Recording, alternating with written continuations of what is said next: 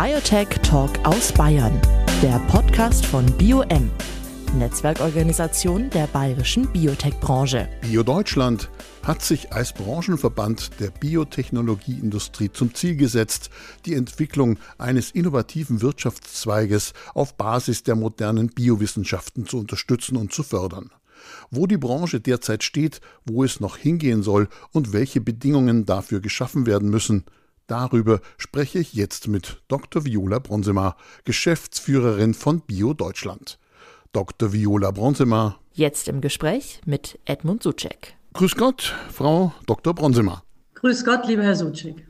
Frau Dr. Bronsemar, Bio Deutschland heißt Ihr Branchenverband. Dabei gehen Ihre Bemühungen für die Biobranche längst über Deutschland hinaus. Ihr Aktionsraum umfasst mindestens Europa, aber auch USA, habe ich ja Stichwort gelesen. Vielleicht erklären Sie das ein bisschen. Biotechnologie ist an sich eine internationale Branche. Das heißt, selbst wenn wir natürlich mit BioDeutschland die Interessen der deutschen Biotech-Unternehmen vertreten, so sind wir doch stark vernetzt auf der ganzen Welt. Also wir haben tatsächlich auch eine globale Organisation, den International Council of Biotech Associations. Wir haben eine Partnerschaft mit unserer US-amerikanischen Schwester, muss ich sagen. Wir sind europäisch vernetzt, weil letztendlich unser Geschäft ja nicht an den Grenzen Halt macht. Internationale Forschung dient als Grundlage für unser Geschäft. Und auch internationale Investoren sind wichtig, wenn es darum geht, dass unsere Firmen wachsen können. Die Anwendung der Biotechnologie ist ja nicht nur auf ein einzelnes Gebiet beschränkt. Nennen Sie uns vielleicht mal kurz einige dieser Disziplinen äh, oder, oder ja, Themen,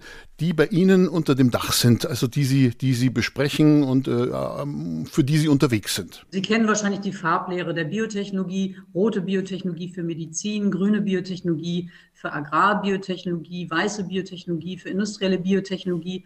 Tatsächlich aber verschwimmen die Grenzen zwischen den einzelnen Disziplinen. Das liegt daran, dass ja allen biologische Prinzipien gemein sind, die sich dann natürlich auch übertragen lassen. Das heißt, etwas, was ich in der Pflanzenzüchtung gefunden habe, kann ich später vielleicht auch sogar auf die Medizin übertragen. Was wir immer noch sehen, ist, dass ein Großteil der Wertschöpfung, nämlich 80 Prozent oder mehr in der Biotechnologie, durch die medizinische Biotechnologie entsteht. Aber zunehmend machen sich auch andere Bereiche da breit. Jetzt hier möchte ich insbesondere die industrielle Bioökonomie nennen. Welche Bedeutung messen Sie der Biotechnologie für unsere Gesellschaft bei? Biotechnologie ist eine Schlüsseltechnologie. Das bedeutet tatsächlich, dass sie sowohl im Querschnitt für viele andere Bereiche sehr wichtig ist, als eben auch als eigene Branche tatsächlich eigene Geschäftsmodelle und eigene Angebote hat. Und zwar entlang der Wertschöpfungskette von der Akademie über Ausgründungen in kleinere und mittlere Unternehmen bis hin zu Partnerschaften und Anwendungen in großen Konzernen. Und ähm, als solche ist sie aber nicht so sichtbar. Wir ähm, sagen das immer, Biotechnologie ist wichtig und alle sagen ja, ja.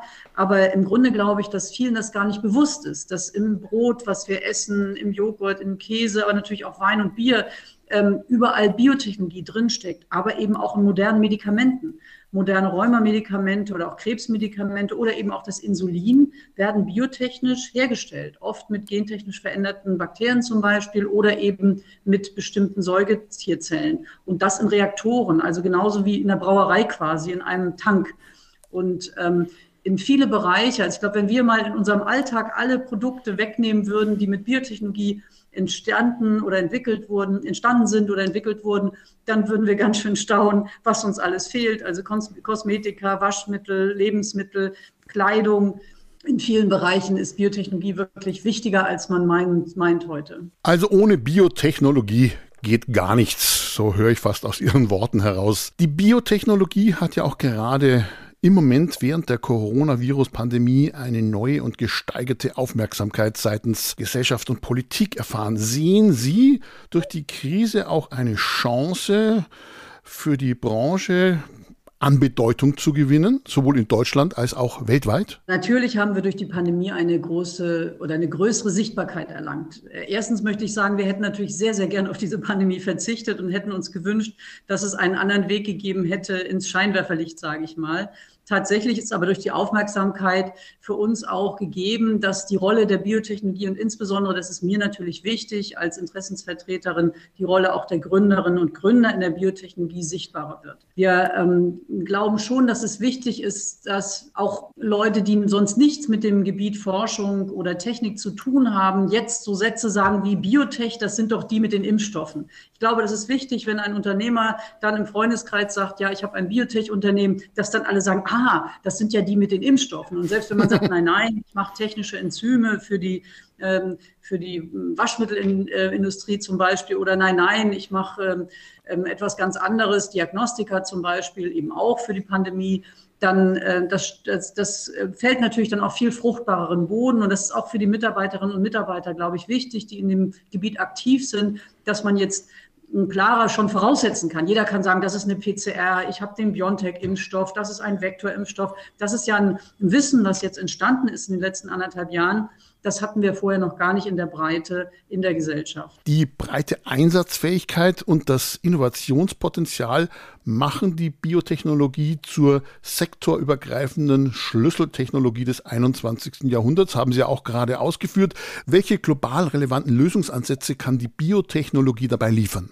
Was wir im Bereich Gesundheit können, haben wir jetzt tatsächlich gerade gezeigt. Uns ist wichtig, dass wir auf viele der Nachhaltigkeitsziele der Vereinten Nationen einzahlen können.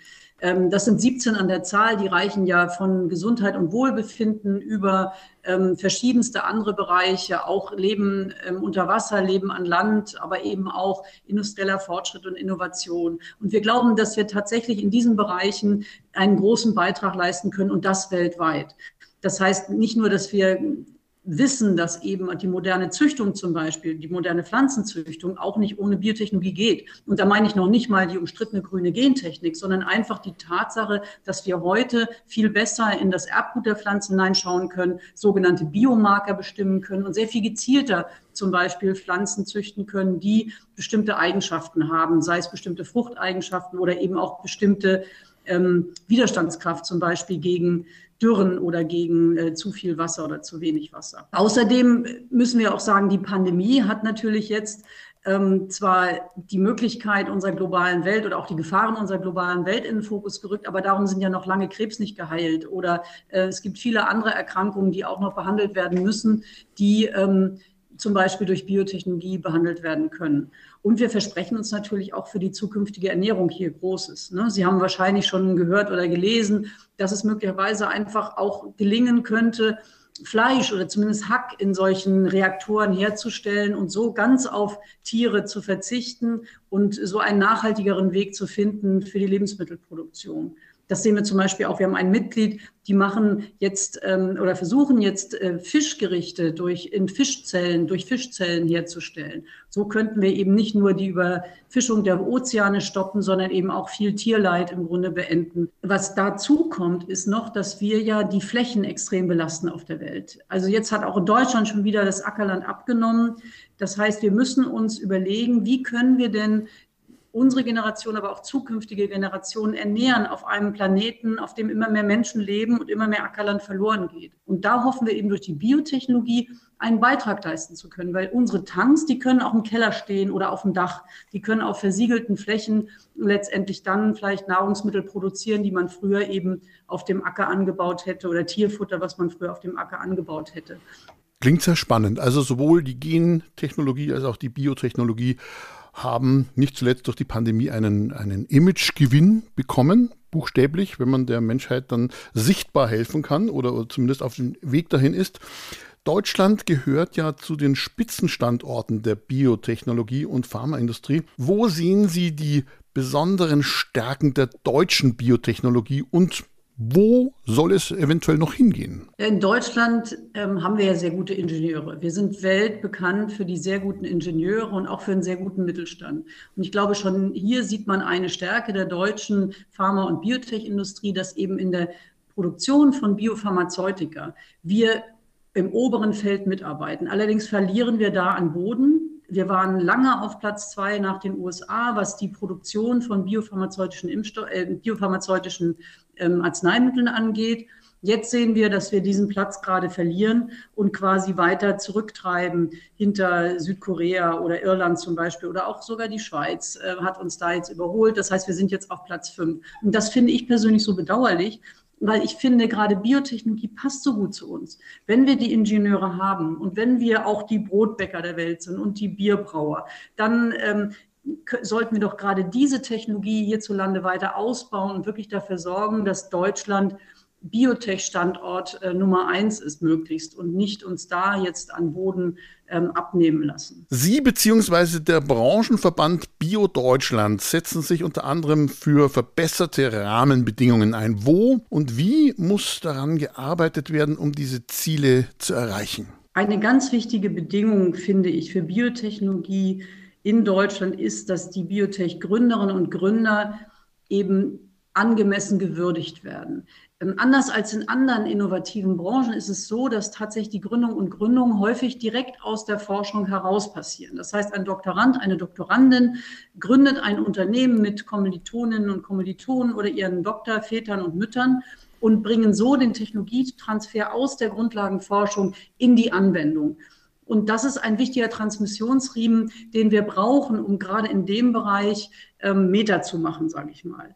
Und damit die Firmen letztendlich, wenn sie gegründet sind, auch wachsen können, brauchen wir ein Kapitalökosystem, was es ermöglicht, eben für diese innovativen Entwicklungen ähm, Kapital zu mobilisieren. Man muss wissen, dass wir eben, weil es eben äh, nicht sicher ist, dass wenn man ein Medikament sich überlegt hat, dass man das dann auch tatsächlich zur Anwendung bringen kann, bekommen wir in der Regel kein Fremdkapital. Das heißt, wir können nicht zu Banken gehen und sagen, gib mir einen Kredit, ich zahle ihn dir auch zurück, weil genau dieser zweite Teil, ich zahle ihn dir auch zurück, können wir eben nicht garantieren. Das heißt, wir brauchen in der Regel Eigenkapital. Das heißt, wir brauchen Investoren, die uns das Geld geben und es nicht zurück wollen, sondern zunächst mal einfach sich beteiligen an unseren Unternehmen. Und dann muss es eben einen sogenannten Exit geben. Entweder man hat die Möglichkeit, sich zu verpartnern mit der, mit der Pharmaindustrie zum Beispiel, oder man geht eben an die Börse und kann so eben weiteres Eigenkapital einnehmen, um Forschung und Entwicklung zu finanzieren. Und dieses Ökosystem ist leider in Deutschland nicht so gut, wie es sein könnte. Und dafür setzen wir uns natürlich sehr ein. Was dazu kommt, ist auch, dass wir in vielen Regularien sehr kompliziert sind. Es dauert ewig, bis man Genehmigungen bekommt. Wir haben ja gar nichts dagegen, dass etwas genehmigt wird. Ne, wir sind ja froh, dass wir hier eine sichere Produktion garantieren können und dass ähm, wir Prozesse haben, ähm, die funktionieren. Aber es muss eben schnell gehen. Und wir haben jetzt in der Pandemie gesehen, dass man eben eine ganz andere Geschwindigkeit an den Tag legen kann, wenn es denn sein muss. Und wir wünschen uns, dass dieser Corona-Pragmatismus, was jetzt ähm, Genehmigung, Regulierung angeht und Bürokratie, einfach beibehalten wird. Das heißt nicht, dass alle weiterhin 24-7 arbeiten sollen, rund um die Uhr. Aber gerade die Behörden, die solche Genehmigungen machen müssen, die müssen eben auch ausreichend Fachleute haben und müssen die Möglichkeiten haben, jetzt sich hier nicht zum Flaschenhals zu machen, sondern es gibt in unserer Branche ganz andere Flaschenhälse. Und wir sollten lieber ähm, die Flaschenhälse, die nicht sein müssen, beseitigen. Einzelne Beispiele hatten wir ja auch hier schon bei unserer Podcast-Reihe von Startups aus der äh, Biotech-Szene, die eben äh, erzählt haben, welche Startvorteile sie hatten und welche, ja, wie soll man sagen, Schützenhilfe sie möglicherweise auch noch von oben oder von, von Regierungsseiten sich erwarten oder erhoffen. BioM hat in einer Umfrage unter bayerischen Biotechnologieunternehmen festgestellt, dass vor allem die Themen Finanzierung und Bürokratie enorme Hürden darstellen. Wie sehen Sie dies für ganz Deutschland? Ja, da kann ich Ihnen natürlich nur recht geben. Regulierung und Bürokratie sind tatsächlich Hemmschuhe für uns und wir hoffen, dass die Politik, wenn sie sich jetzt neu gefunden hat, tatsächlich sich dafür einsetzt, genau hier Erleichterungen zu verschaffen. Wir glauben, dass wir eine Biotech-Agenda brauchen, weil es eben ein spezielles Geschäftsmodell ist, mit dem wir es zu tun haben, großen Kapitalbedarf, lange Entwicklungszeiten. Das heißt, wir müssen hier sehen, dass die Rahmenbedingungen bestmöglich sind. Und da waren wir ehrlich gesagt von den, ich sag mal, großen Parteien oder den ehemals großen Parteien etwas enttäuscht. Tatsächlich ist es so, dass sich nur in dem Wahlprogramm der FDP und ähm, der Grünen Biotechnologie als Begriff gefunden hat. Ähm, die Grünen sprechen sogar von modernen Biotechnologien. Und wir hoffen, dass das tatsächlich dazu führt, dass im Koalitionsvertrag dann eine Biotech-Agenda vorgesehen wird, damit man eben sich auch, sage ich mal, auf die Spezialitäten dieser Branche einlassen kann und gleichzeitig natürlich auch diesen großen Nutzen für Deutschland und Europa aus dieser Branche ziehen kann. Ne, wir brauchen technologische Souveränität, gerade in diesem Bereich. Und wir haben viel zu wenig Unternehmensgründungen im Bereich zum Beispiel CRISPR-Cas, diese neuen Verfahren des Genom, der Genomeditierung. Und wir können uns wirklich glücklich schätzen, dass zwei der bedeutendsten mRNA-Firmen der Welt hier in Deutschland ähm, ähm, angesiedelt sind. Und das ist tatsächlich diesen sogenannten Family Offices zu verdanken die ähm, mit ihren Familien eben Geld immer wieder investiert haben in die jungen Unternehmerinnen und Unternehmer, die diese Firmen gegründet haben. Und wir können uns nicht nur auf die verlassen, wir müssen uns noch weitere Wege suchen. Wir brauchen nicht zwei solche Leuchttürme, wir brauchen 20. Und um wirklich dann die Herausforderungen der Zukunft auch meistern zu können. Deutschland steht zurzeit äh, gerade in Verhandlungen und direkt vor einem Regierungswechsel. Was wünschen Sie sich von der zukünftigen Bundesregierung in Bezug auf die Biotechnologie? Sie haben es ja schon ein bisschen erwähnt. Welche Themen müssen dringend adressiert werden? Was muss auf die Agenda? Ich möchte eine Biotech-Agenda für Deutschland, die vorsieht einmal, dass wir überhaupt das Thema Biotechnologie auf die Agenda setzen und so vielleicht auch Schülerinnen und Schüler, Studierende gewinnen dafür, sich diesem Thema zu widmen. Es muss dann auch das Thema Unternehmensgründung für Naturwissenschaftler mit auf den Zettel, sage ich mal, damit eben auch ähm, Studierende in Natur Naturwissenschaften überhaupt auf die Idee kommen, eine Firma zu gründen und so ihre, ihre Erfindungen oder Entdeckungen tatsächlich selbst in die Anwendung zu bringen. Wir brauchen Rahmenbedingungen, weniger Regulierung, mehr Freiheiten und tatsächlich ein Kapitalökosystem, was es ermöglicht, Innovationen eben auch angemessen voranzubringen. Und wir brauchen last not least, und das ist ja schon in den Anfängen ganz gut hier, wir brauchen eben auch die Vernetzung der Akteure. Ne? Also wir müssen nicht nur in Clustern denken. BioM ist ja auch ein, ein sehr erfolgreiches Cluster für dieses Thema. Wir müssen auch sehen, dass wir vielleicht gezielt, wenn wir merken, wir haben in der Wertschöpfungskette Lücken, dass wir dann auch gezielte Ansiedlung betreiben, da wo wir eben ähm, in so einer Wertschöpfungskette eben als Standort vorankommen können. Ich glaube, das ist ein wichtiger Punkt, zumal Biotechnologie eben eine inklusive Technologie ist. Das heißt, wir kommen ja nicht und sagen, gebt her, wir automatisieren alles und die Arbeitsplätze sind weg, sondern wir haben ja die Möglichkeit, tatsächlich mit dieser Technologie viele hochwertige Arbeitsplätze zu schaffen und uns auch als Deutschland und Europa hier zum Zentrum